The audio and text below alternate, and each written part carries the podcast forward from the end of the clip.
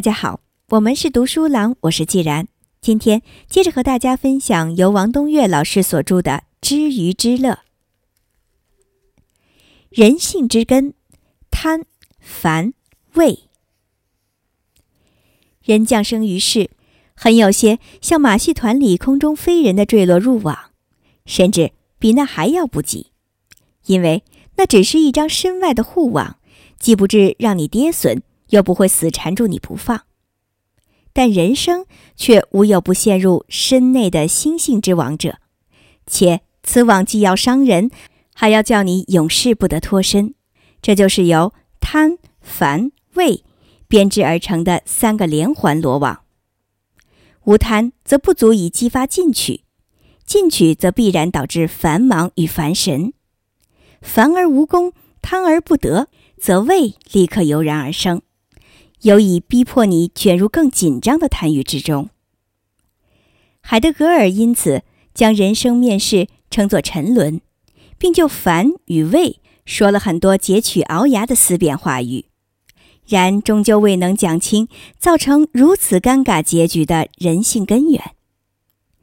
人性是什么？一言以蔽之，人性是悟性的集成和发扬。那么悟性又是什么呢？这就必须从头说起了。世上原本没有物，在宇宙发生之前，物可能只是某种能量分布状态。爱因斯坦的智能互换方程，E 等于 mc 平方，大约就是对它的写照。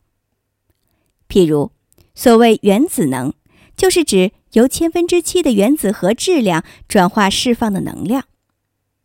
由于处在这个阶段上的非物质或前物质极度稳定。它不需要有任何属性，因此，一切物理的或数学的探测方式到它那里都会一概失效，是为基点。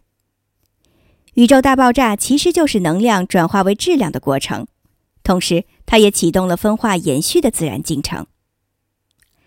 最原始的物质形态是基本粒子，它成为宇宙中所有物质的基本质料。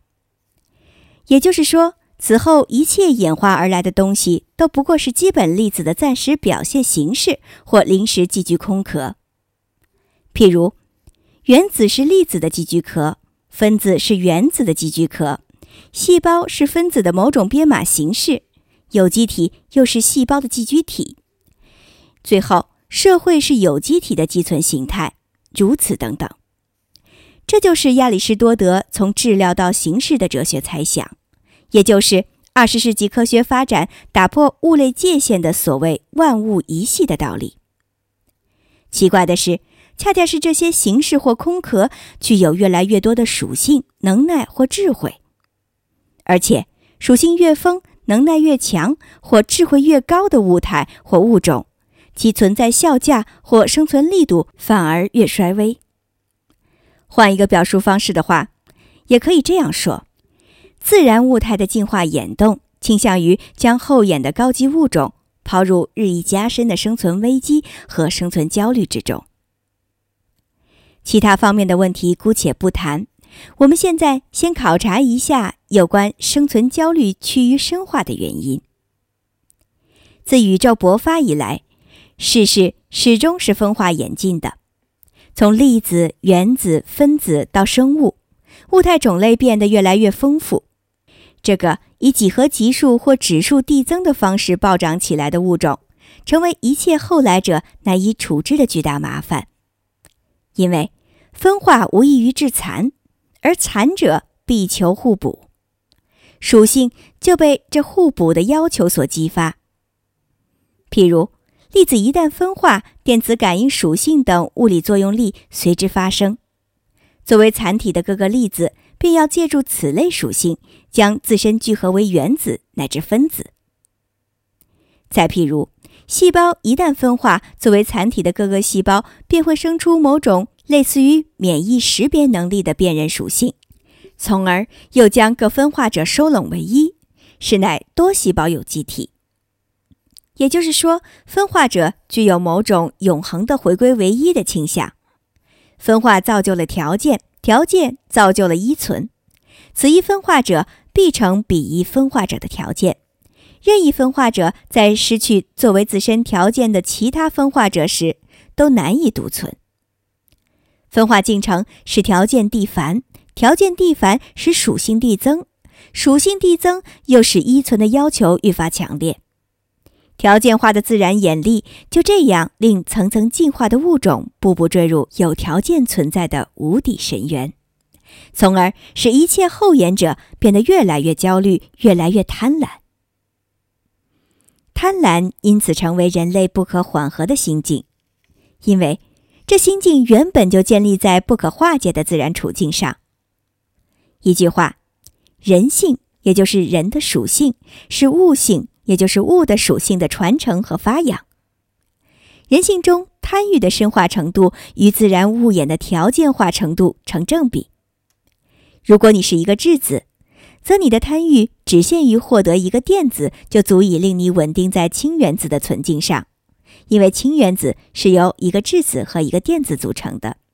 如果你进化为氦核，是由两个质子和两个中子构成。则你的贪欲必将上升到获取两个电子才行，因为氦原子的 K 壳层电子数为二。如果你还不甘寂寞，又让自己进化成了碳核，那么你的贪欲就有些不好抑制了。首先，你得竭尽全力地为捕捉六个电子而奋斗，非此不能成全自身的元素物格。然后，由于你的外壳层电子数仅此尚未达到满足。你还得再去拼抢其他元素的外壳层电子，由此形成了有机化合物。到了这一步，你想清高也清高不成了，因为有机分子是很难稳定的，它逼迫着你必须贪得无厌地追拉其他各个元素，甚至同类碳元素，结果终于衍生成生物大分子乃至原始低等生物。从此，你的贪欲一下子跃迁到生物代谢的高度。并随着生物的进化而越来越贪心万丈，直到有一天，你变成了人，贪欲也达到极致。作为人，你贪无厌足，是因为烘托你生存的条件太多。你只有借助强烈的贪欲，才能在支撑自身生存的条件海涛里沉浮。假若你超然物外，不求进取，你就会失去做人的资格。贪。由此而被奠定为人性中根深蒂固的基层规定。人处在物演进化序列的最后端，以及漂浮在条件分化量最纷纭的至高处，因此它的属性也就最丰满。这属性早已从理化状态的感应，经由低等生物的感性、高等动物的知性，而发展到人类独有的理性阶段。然而，即便是这个理性属性，它也和当初无机物态的感应属性一样，只是为了获取自存的条件，此外别无任何其他意义。而且麻烦之处在于，感应属性足以让理化物质占尽自身所需的全部条件，就像作为氦原子核的质子满足于占有两个电子那样。可是到了人。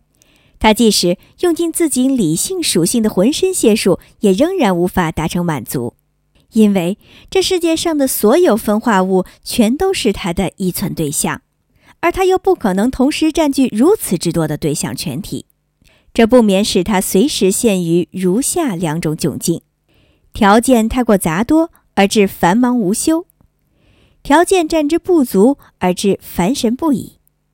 于是，烦。也就被弄成了人性中无可消解的心理状态。出于同一机制，宇宙的条件化演进必使越后演的物种其存在度越弱。这种情形是典型的累卵之危。每一个条件就像是一枚鸡卵，你需要的生存条件越多，相当于把众多鸡卵垒得越高。你置身于那高高叠起的雷卵之上，心里岂能不一句忐忑？